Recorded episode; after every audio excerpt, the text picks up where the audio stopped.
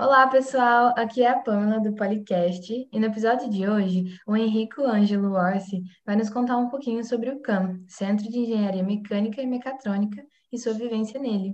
Oi, Pamela. Oi, galera. Muito prazer. É, eu sou o Henrico, mais conhecido como Batata. Estou bem animado por estar aqui hoje. Vamos começar sabendo um pouquinho mais da sua história sobre a Poli e as extensões? Então, é, quando você entra na Poli, imagino que tenha tido uma quebra de expectativa é, entre realidade, entre o que você esperava e o que realmente foi, né? Conta um pouquinho pra gente como que foi isso. Então, para mim teve um choque assim de realidade, mas foi meio que o contrário, né? Eu sempre achei tudo mais incrível do que eu conseguia imaginar. Que tanto na minha família, tipo, quanto no colégio que eu estudei, parecia que entrar em um, uma faculdade pública era impossível. E aí, quando eu entrei na Poli, a ficha só foi cair, que eu realmente tinha entrado na Poli lá para terceira ou quarta semana de aula, porque eu não estava meio acostumado com as coisas. Mas durante a recepção eu fiquei maravilhado com tudo, tudo que apresentavam eu achava incrível. E aí você foi percebendo, você sentiu na hora que você foi cair na ficha, você acabou sentindo é, sobrecarga da escola ou algo negativo ou somente coisas boas? Ah, assim, a poli ela é bem puxada, né? E quando você tá no começo, você tem que se acostumar com a poli, né? Tanto que a gente diz que os bichos só vão se acostumando com a poli lá no segundo semestre. Mas a, a minha turma, né? A turma de 2017, mecatrônica, ela era muito boa. A galera sempre era muito unida, fazia tudo junto, fazia grupo de estudo, ia almoçar junto, marcava rolê junto. Então a gente tava sempre se ajudando em tudo que era possível. E quando a coisa apertava, assim, a gente sempre tinha uns veteranos lá para ajudar a gente, dar aquela salvada que precisava às vezes. Bom, no meio de tanta amizade, imagino que você tenha encontrado o Khan, né? E então, o que que despertou mais o seu interesse em participar do Centrinho? Então, quando eu entrei na Poli, foi após um ano inteiro de cursinho que eu me dediquei, fiquei totalmente focado. Eu não saía de casa, não fazia nada, eu só ia por simulandos. E aí isso acabou me distanciando um pouco de todos os meus amigos do colégio, assim, então eu cheguei meio que isolado, assim, no- na, na faculdade. E quando eu cheguei no primeiro evento do CAN, que era um churrasco de recepção, eu comecei a ver, tipo, toda a amizade que a gestão, que os membros do CAN tinham entre si. Mesmo quando tinham briga, assim, né, nos futuros eventos ao longo do ano, fui vendo, a galera sempre era muito amiga e muito próxima, se ajudava sempre. E aí eu olhei aquilo e falei, nossa, eu quero muito isso pra minha vida. Vou entrar porque eu quero ser que nem essas pessoas, ter um monte de amigo aqui por causa desse centrinho. E aí eu fui entrando, comecei a participar de alguns projetos como bicho mesmo, que é possível. E aí eu fui adorando tudo e me apaixonei completamente pelo centrinho. Então, falando um pouco mais sobre o Centrinho, conta pra gente é, um pouco da história dele, como surgiu, quando ou por quê. Então, o CAN, ele surgiu lá em 1987, mas antes disso tem um pouquinho de história, que lá no, no século de 1900, no começo, os alunos só tinham duas opções de é, entidades que acadêmicas, entidades que eles podiam participar, na verdade, né, nem acadêmica, que era o Grêmio e a Atlética. E aí lá para mais ou menos na década de 50 que surgiu um dos primeiros centrinhos, que era a AEM, a Associação de Engenharia Mecânica, que Durou um tempinho e eles se fundiram com outro centrinho, que surgiu, que era o CEP, o Centro de Engenharia de Produção. Aí lá na década de 1960 surgiu o que era o CPM, o Centro de Produção e Mecânica. E aí acho que pela distância dos prédios, né, a produção é longe da mecânica, por estarem seguindo caminhos diferentes, meio que separou o CPM em dois centros acadêmicos, o CAN e o CAEP, né? O CAN é do de Engenharia Mecânica e Mecatrônica e o CAEP é de Engenharia de Produção. E é isso, a gente surgiu em 1987, quer dizer. Caraca, é bem antigo até o. E durante todo esse período, toda essa existência, o que que ele conquistou para os alunos, como entidade mesmo? Então, essa foi uma discussão que até surgiu uma semana atrás em um grupo de veteranos, aliás, aí um grande salve para o Conselho dos Corvos, que os centros acadêmicos na Poli, pelo menos desde quando o CAN foi criado, que foi em 87, eles nunca foram muito engajados politicamente, assim. Então, as maiores conquistas que a gente viu sendo, é, sendo realizadas no CAN eram conquistas mais, tipo, de um espaço bom, de ter um acolhimento aos alunos e de uma boa representatividade é, decente dos alunos. Se é visto em várias coisas, como as salas de estudo da mecânica que surgiram, é, uma maior extensão dos tempos naquela sala para o aluno que tem na mecânica, tudo essas coisas foram conquistadas pelo CAN, com parceria do SEM, às vezes também, que é outro centrinho lá do prédio da mecânica. Realmente as salas de lá são bem boas em comparação às demais. E como você citou sobre esse ambiente que o Khan costuma, é, conquistou, como, conta pra gente como que é o, esse próprio ambiente, assim, tanto o físico quanto o espaço para convivência. O, o espaço físico do CAN, ele é bem grande, são três salas, E assim, a sala principal, que é quando você entra no curso, tá nela, é a sala de sofás. É uma sala onde tem muitos sofás, por isso que a gente dá esse nome para ela.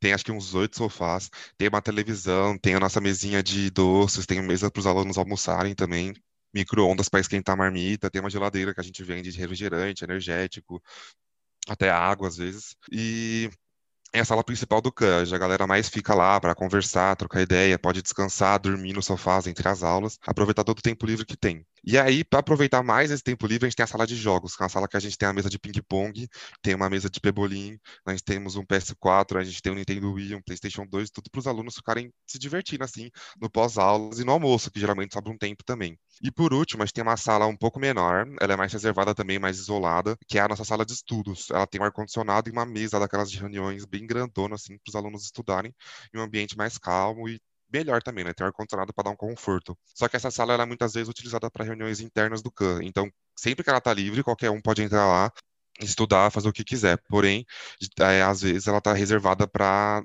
reuniões da diretoria do CAN. Nossa, que bacana. Nem vontade de sair de lá deve ter. E, e aí, nesse, em todos esses 34 anos de, de existência, a participação do Canapoli com certeza sofreu alterações, né, para ir acompanhando os pensamentos da sociedade. Então, atualmente, qual é o enfoque do Centrinho?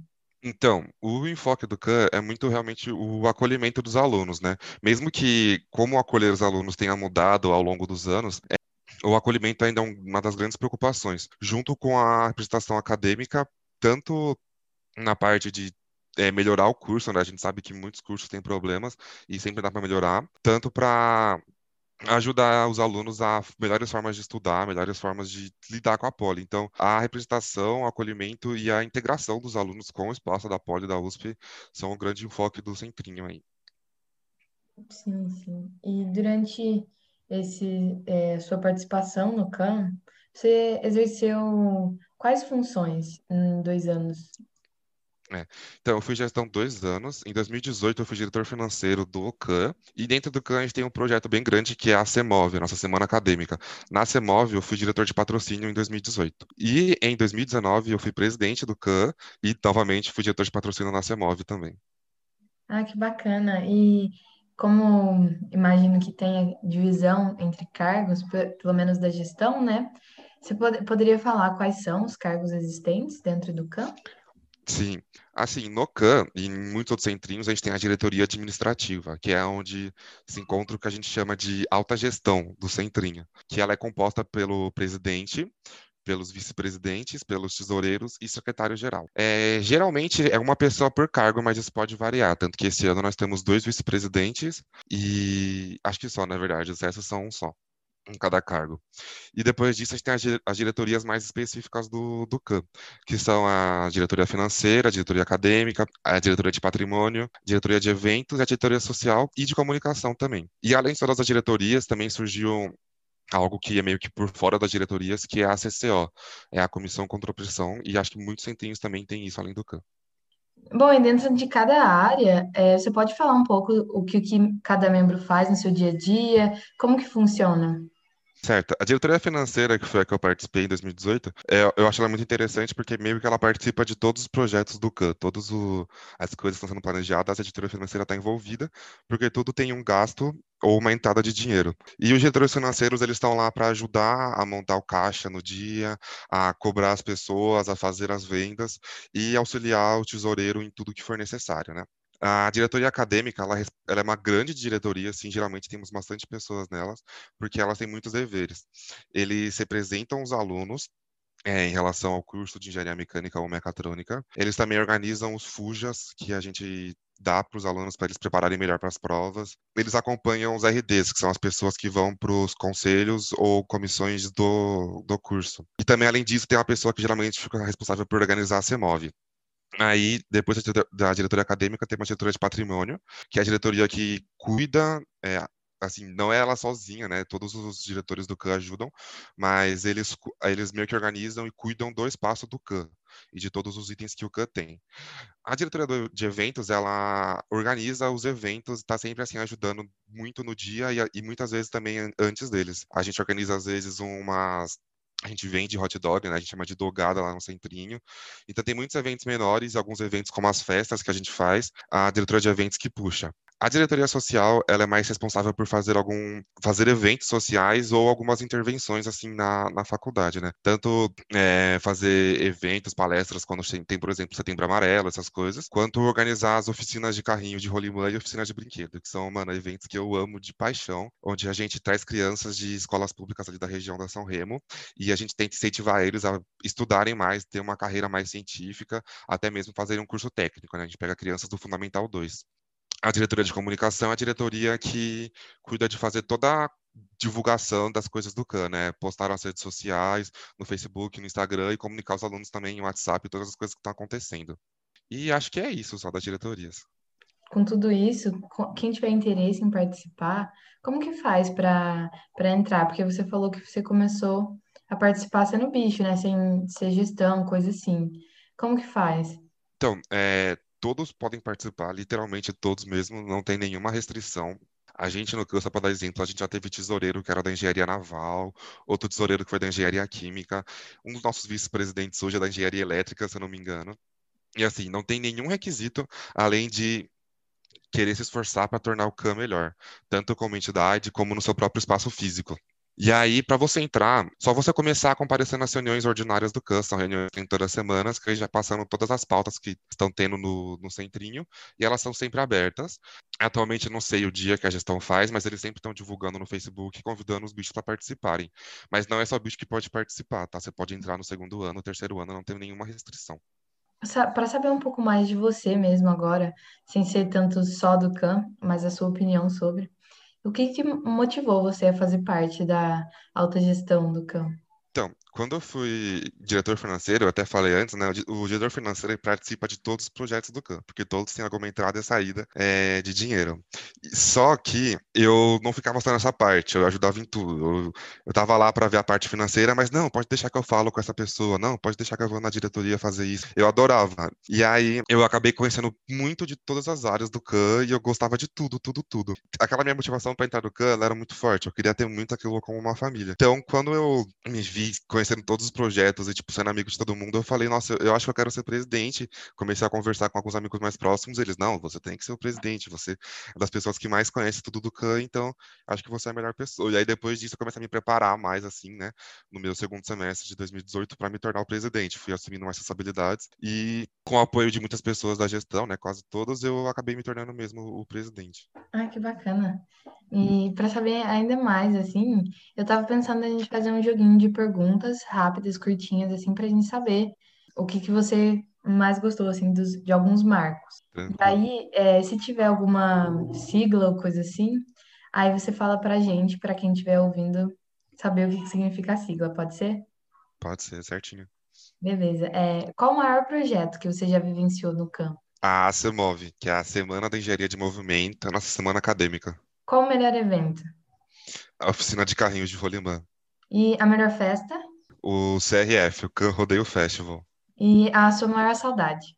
Nossa, a minha maior saudade eu acho que era depois de todas as reuniões, quando ficava a galera assim, só mais relaxada, tipo, nossa, cumprimos o que tinha que fazer essa semana. Então a gente ficava conversando, fofocando e planejando coisas pra gente se distrair um pouco da gestão também, que às vezes é necessária. Sim, sim, concordo. E eu fiquei curiosa, o que que tinha nesse CRF? Isso, o CRF é o Can Rodeio Festival. É uma festa que infelizmente não teve nos últimos dois anos, né? Ano passado por conta da pandemia, em 2019, porque a gente analisou lá assim e viu que era meio arriscada, mas a gente sempre tem esperança de que um dia ela vai voltar. Mas é uma festa que ela surgiu lá em 2007 e tiveram todos os anos até 2017. E é uma festa de sertanejo. Ela ficou muito, muito, muito grande. Era a maior festa de sertanejo universitária do país. E era basicamente um evento, era na USP a princípio, né? E depois saiu para casas de festas ali pela região, é por São Paulo toda, na verdade, mas o grande foco da festa era fazer uma festa de música sertaneja. E com o tempo, assim, agora, com o funk crescendo muito, eletrônico também, sertanejo ficou meio que de lado para as festas universitárias.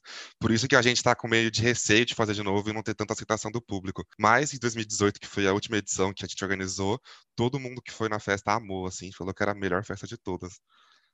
Nossa, que da hora. Dá, dá, assim, dá mais com sentimento de pandemia, dá muita vontade de participar de uma dessas. Nossa, dá muitas saudades mesmo.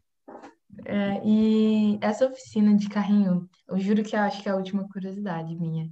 Mas nossa oficina de carrinho de rolimã, o que que vocês fazem? Tipo, Então, mano, pode planejam um carrinho? Pode mandar todas as curiosidades que você quiser. Mas assim, a oficina de carrinho de rolimã é meio que um evento de dobradinha, assim, que temos a oficina de brinquedos e a oficina de carrinho de rolimã. Na oficina de brinquedos, a gente constrói um guindaste hidráulico com as crianças e todas elas levam um guindaste para casa para elas brincarem. E na oficina de carrinho de rolimã, a gente constrói um carrinho de rolimã. Mas como o carrinho de rolimã é um projeto maior, a gente monta grupos de crianças, assim, grupo de três crianças, e aí depois as escolas, as crianças fazem um sorteio para cada para elas levarem é, para casa do carrinho. E assim, esses projetos, eles têm a intenção de aguçar, assim, de aumentar a curiosidade das crianças por pela essa parte técnica, pela essa parte das ciências. E aí a gente pega e a gente monta um projetinho assim com eles, a gente desenha as peças, a gente fica medindo, separa tudo direito, a gente monta um projetinho de engenharia para eles montarem os brinquedos ou o carrinho de rolimã. A, a, oficina de carrinho de rolimã, eu falei que é o melhor evento porque ela dura dois dias. Então a gente vai, busca as crianças na escola no sábado de manhã, faz a primeira parte do projeto no sábado. É, no sábado também a gente leva eles para almoçarem no bandejão, a gente mostra a urso para eles e depois eles voltam, a gente termina assim no final da tarde mais algumas coisas e eles voltam para a escola. E aí no domingo a gente repete, a gente busca eles, termina o projeto, almoça no bandejão com eles e depois leva eles para a escola. E aí como são dois dias, a gente tem uma proximidade maior, né? A gente conhece as crianças mais. Na oficina de brinquedos é só um dia. Por isso que eu dei essa preferência para a oficina de carrinho de rolimã. Ah, legal. E isso, pensando assim, é até bom para estimular não só as crianças que não têm oportunidade, mas também mostrar, principalmente para as meninas, né, para as mulheres que têm todo um histórico de que engenharia não é para mulher e tal. Então, eu achei muito legal. Muito legal. Não, em 2018 até 2019, quer dizer, desculpa, a gente sempre prepara essas oficinas junto, é, próximo de um evento que o organiza, organiza, que é o GP de carrinhos de rolemã que é, uma, é um grande prêmio de carrinho de rolimã, né, como o próprio nome diz, que a gente fecha a Rua do Matão e vem pessoas competir do Brasil inteiro, e realmente vem do Brasil inteiro, tinham competidores lá de BH, de Brasília, de Santos, que vêm aqui para fazer um campeonato de descida de carrinho de rolimã. E aí, a gente pegava uma parte da manhã desse evento para fazer as crianças descerem a Rua do Matão com o carrinho de rolimã. Como elas são crianças, a gente não deixa elas descerem a Rua do Matão inteira, porque para quem conhece ela é muito inclinada. A gente colocava eles mais de baixo assim e acompanhava. E nesse evento tinha a gente chama, a gente seca com feno e pneus assim para deixar mais seguro as guias da rua e tudo mais, e também tem uma ambulância. Mas em 2019 teve um pequeno problema que a empresa que patrocinava, que é a NSK, ela retirou muito patrocínio. E acabou não sendo possível realizar esse evento. Só que a gente não queria deixar as crianças sem essa chance de descerem a Rua do Matão. E aí a gente conversou com a Lied, né, a diretora da Poli, e ela nos ajudou, assim, deu um grande apoio à diretoria, da gente organizar uma descida só para as crianças. E aí ela vivia perguntando, nossa, quantas meninas tem? Quantas meninas estão aí? Elas estão interessadas, elas estão gostando. E aí foi até legal, porque naquele ano tinham bastante meninas, assim, e elas foram as que mais desciam a rua nos carros de rolimã, que menos tinham medo. Até a própria Naege foi lá acompanhar ela falou que adorou. Então, sim, é muito bom para incentivar as crianças e principalmente as mulheres a participarem mais dessa área de ciências e engenharia. Nossa, eu achei demais, eu amei muito. E quando você relembra assim a sua trajetória no grupo, além desses momentos que você compartilhou com a gente agora, quais foram os momentos mais marcantes para você ou alguma história de perrengue, alguma dificuldade que você passou lá? Olha, A gente passou por muita, muita coisa, mas uma história que me marcou muito, que eu contei pra todo mundo isso já. Ela também é relacionada à oficina de carrinhos, por isso que eu amo muito esse evento, que é um garoto lá, chamado Gustavo. É, assim, como eu falei, a gente a gente tenta incentivar eles a ir para uma carreira científica até cursarem um curso técnico. Por isso a gente pegava alunos do Fundamental 2 das escolas, lá do sexto ano e do oitavo ano, e a gente falava para eles, ó, oh, se preparem para o vestibulinho das ETECs, entra no site, tenta ver como é que faz para vocês ingressarem. E aí, numa dessas, eu sempre gostava muito de ir com o busão ou com a perua levar as crianças de volta para a escola, né? Entregava elas ao professor, falava, ó, oh, tá tudo bem, tudo certinho.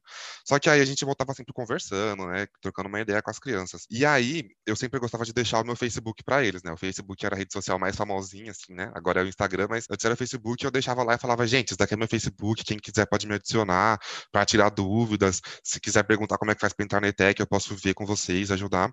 E aí esse garoto, o Gustavo, ele foi duas vezes em oficinas, acho que ele foi numa de brinquedo e uma de carrinho de rolimã. E ele estava no oitavo ano, e ele falou que gostou muito. Ele vivia falando: não, eu vou entrar em mecatrônica, eu vou fazer técnico de mecatrônica, depois eu vou entrar na USP e tal. E aí ele me adicionou. Aí eu conversei até que bastante com ele, muito porque ele jogava um jogo online que eu também jogo, e a gente jogava e conversava, eu tirava dúvidas dele e ajudava. E aí quando chegou no nono ano dele, ele falou: Meu, eu vou prestar o vestibulinho DTEC, eu vou entrar em mecatrônica e não sei o que lá. E aí eu falei: Não, tudo bem, eu ajudei ele a fazer a inscrição lá, ele falou: Não, eu vou fazer a prova. E aí depois, lá no começo de 2019, eu acho, tava voltando de viagem para São Paulo, tava na rua, aí veio uma ligação assim, atendo, aí o Gustavo gritando: Meu, eu passei na ETEC, não sei o que lá, eu passei em mecatrônica, eu vou entrar lá, eu vou estudar, meu, você vai ver, eu vou ficar muito nerd. Eu vou entrar na USP, aí eu vou ver vocês lá, não sei o que lá. Primeiro, fiquei muito feliz, mas me machucou um pouco, né? Porque ele achou que eu não ia estar formado ainda, quatro anos depois, queria que eu entrasse na USP.